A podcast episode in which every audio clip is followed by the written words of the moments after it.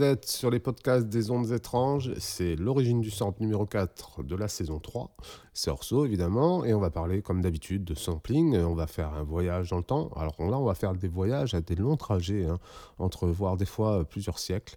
Enfin, au moins un, hein, parce que plusieurs siècles, on ne peut pas remonter plus de trois siècles. Hein. Le disque n'existait pas. Donc, on trouvait du sample. Ceci étant dit, euh, on en parlera peut-être, mais euh, le sampling ne date pas que, que du vinyle, ne date pas que du XXe siècle. Euh, l'idée de sampler a toujours été quelque chose qui faisait partie de la musique, semblerait-il. Donc là, on vient d'écouter Ray Brown Orchestra, vous avez reconnu le sample, ce morceau qui s'appelle Go Down Dying, qui est sorti en 70 de ce monsieur Ray Brown, qui était en fait le contrebassiste de Dizzy Gillespie. Donc entre le bebop et ce qu'on vient d'entendre, hein, il y a une marge une très grande marge, même un grand gap. Mais le fait est que c'est très très très bien comme morceau. Et puis surtout, cette ligne de basse, eh ben, finalement, elle fait partie complètement du patrimoine de la pop culture avec ce morceau de Björk, Human Behavior.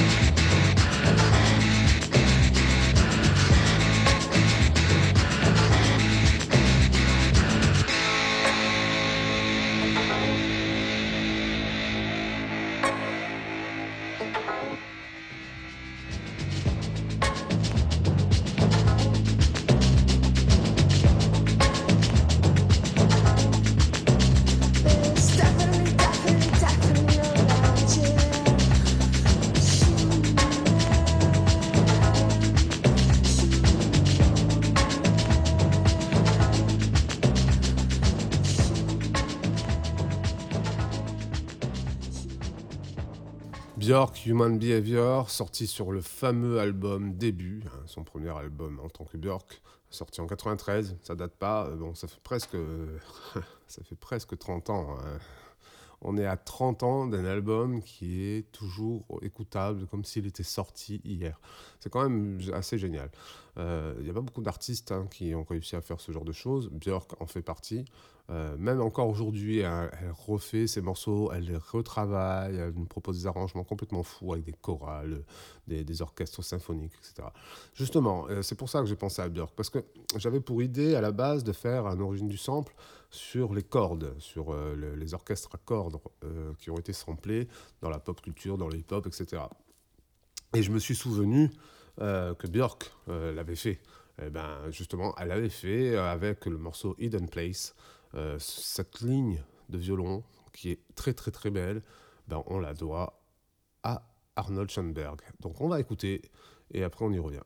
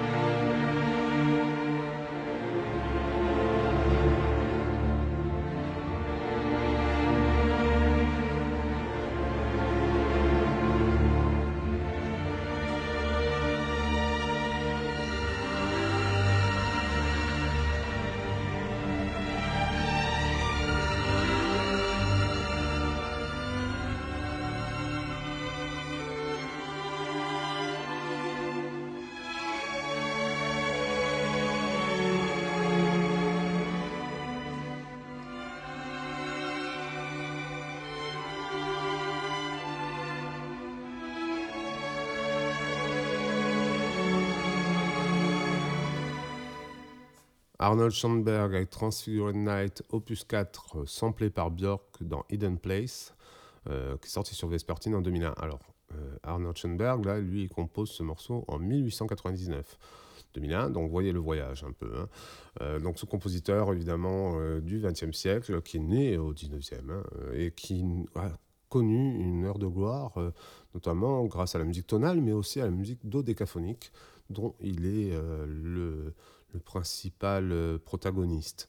Alors qu'est-ce que c'est la musique, euh, la musique tonale D'abord, la musique tonale, bah, vous la retrouvez un peu dans plein de choses, dans la musique pop, dans la musique, euh, groovy, dans, dans, le jazz notamment, le jazz de Miles Davis qui est du jazz tonal. évidemment, on retrouve ça dans la musique classique et dans un tas d'autres choses. donc Björk nous, nous fait découvrir Anna Schoenberg, va chercher, donc on voit très bien euh, que c'est une personne qui a les oreilles tendues vers le passé, mais vers le futur, etc.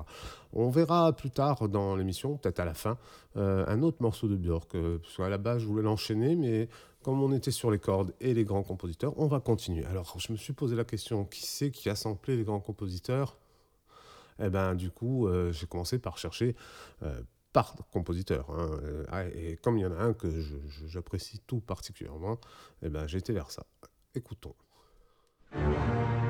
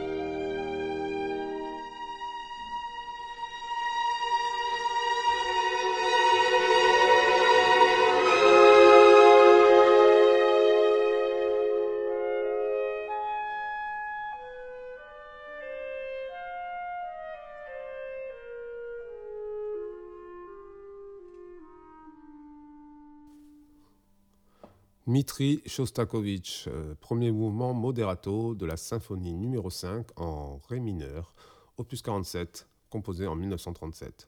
Alors, qui c'est qui a samplé ça? Euh, C'est Morisset, pour tout vous dire. Et on va pas écouter tout le morceau de Morisset, euh, car je vais vous le dire tout de suite. Morisset prend l'intro hein, de, de, ce premier mouvement et en fait un morceau extrêmement long, euh, voire euh, un peu chiant, hein, il faut le dire.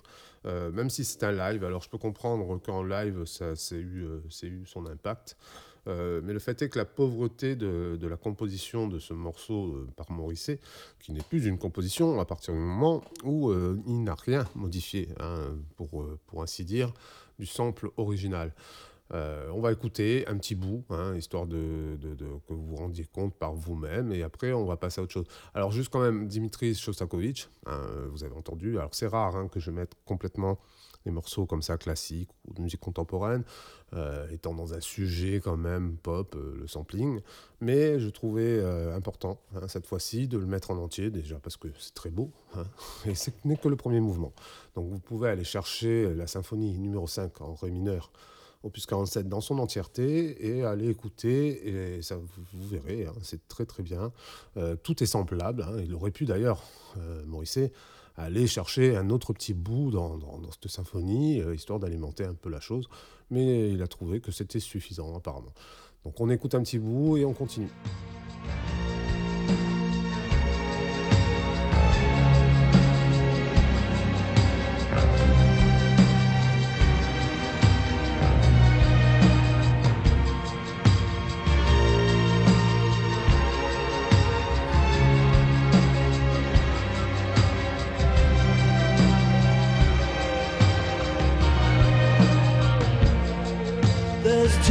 Donc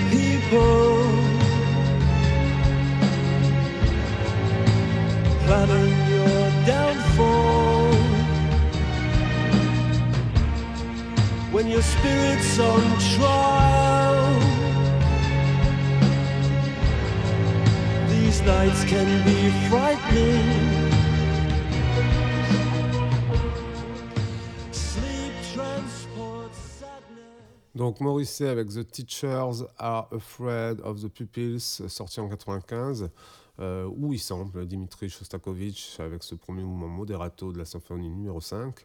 Euh, comme vous pouvez constater, voilà, il a pris, euh, il a pris l'intro de cette symphonie, il a mis en boucle, il a rajouté des guitares, des batteries, un côté un peu péchu, rock.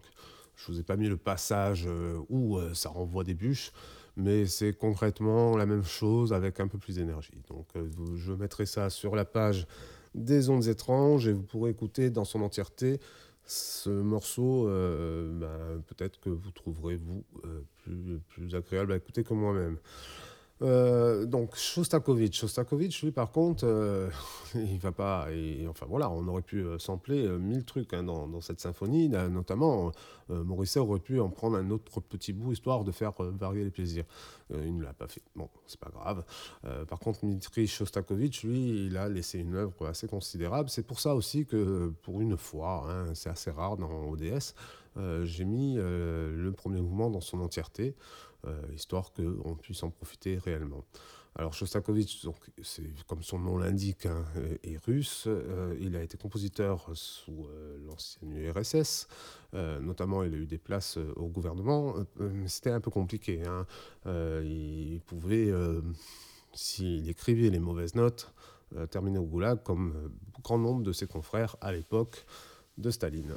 Euh, donc voilà, ça il faut savoir que euh, dans certains pays, à une certaine époque, hein, même encore aujourd'hui peut-être, euh, il est compliqué de, de, composer sans se faire taper sur les doigts jusqu'à en mourir. Donc voilà, Shostakovich, allez écouter, il laisse une œuvre fabuleuse, hein, c'est un des plus grands compositeurs du XXe siècle, c'est pas le seul. D'ailleurs, on va maintenant écouter un, euh, un sample euh, qui va encore chercher dans le répertoire du XXe siècle, qui va chercher chez Bella Bartok. Alors ces gens, je ne connaissais pas, par contre je connais le featuring, donc ça s'appelle Peeping Tom, euh, et c'est un featuring avec Nora Jones. Ah, très curieux, je déteste Nora Jones à la base, détester c'est un bien grand mot. Disons que je trouve que c'était un peu la proposition jazz édulcorée qui permettait à plein de gens de dire oh, mais c'est bien le jazz. Mais enfin bref, la pauvre, il fallait bien qu'elle fasse son travail, une très jolie voix. Hein. Et, mais en entendant, voilà, cette petite surprise, ben, on écoute, on y revient, et euh, puis voilà quoi.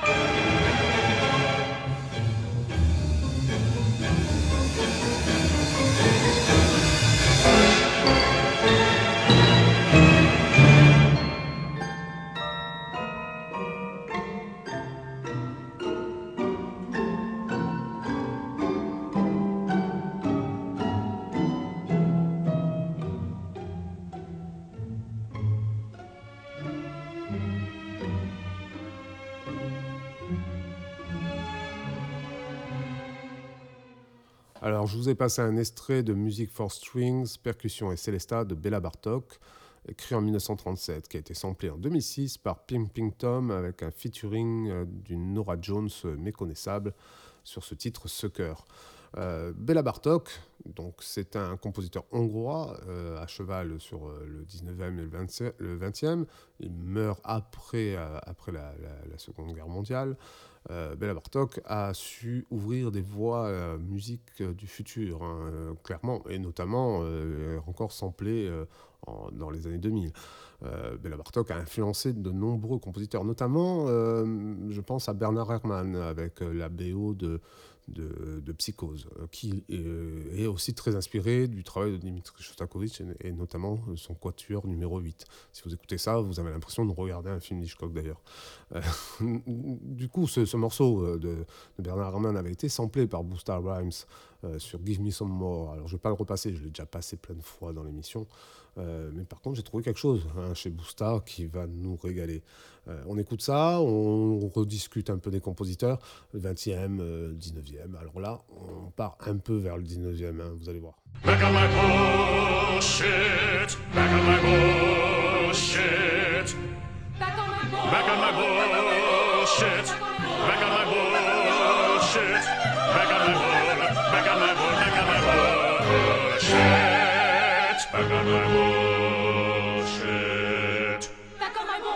bullshit.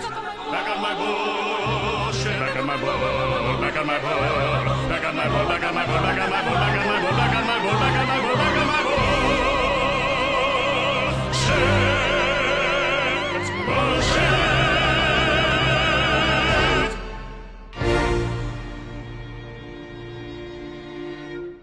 Yeah, niggas thought I wasn't nice with the singing too and shit. Oh, shit. Hell, DJ Scratch. This, this how you want me to set it, homie?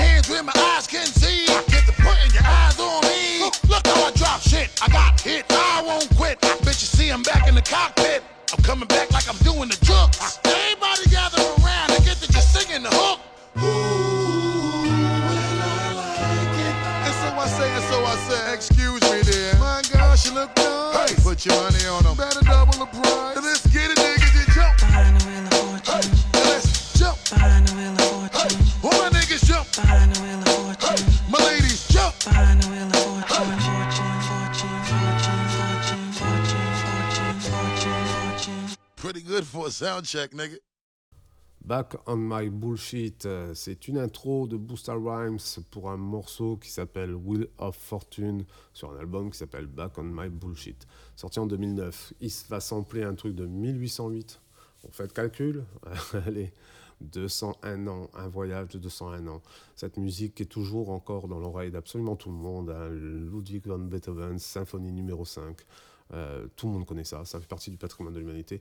Si ce n'est que Ludwig van Beethoven est quand même l'un des plus grands compositeurs du 19e siècle, voire euh, peut-être il fait, il fait peut-être euh, il est au top, on va dire, hein, de la liste des compositeurs chez un grand nombre de musicologues.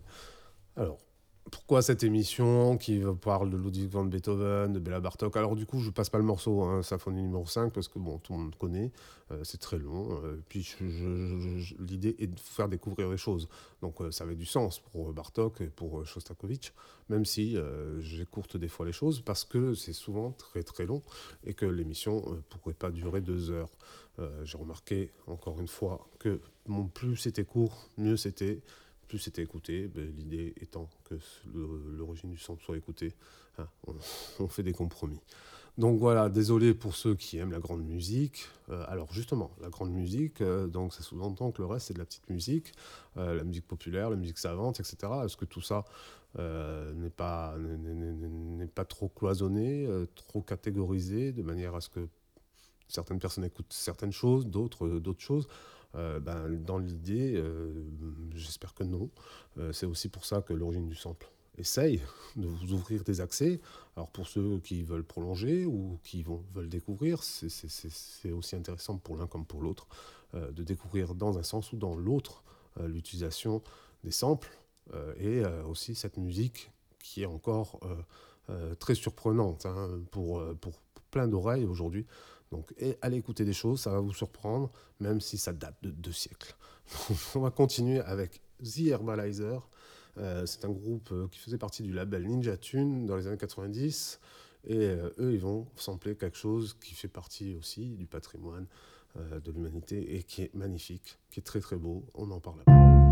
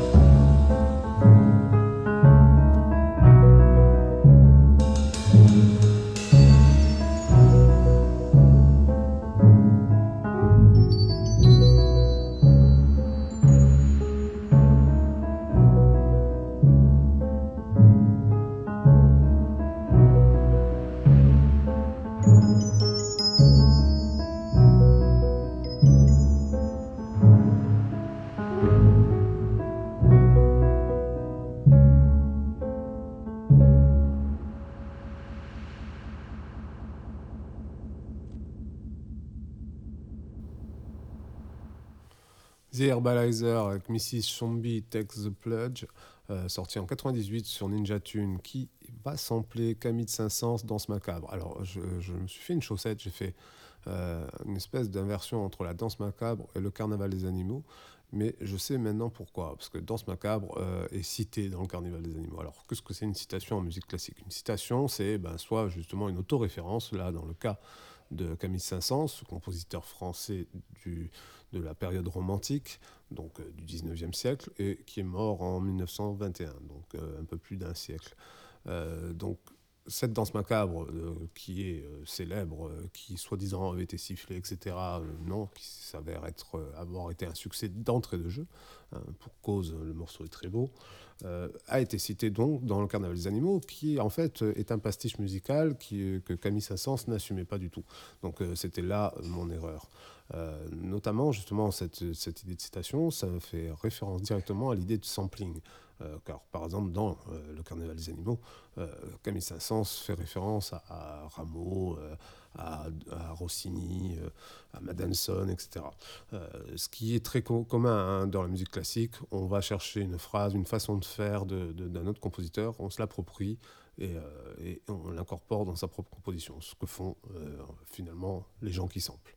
Alors, du coup, on va écouter Camille Saint-Saëns, La danse macabre.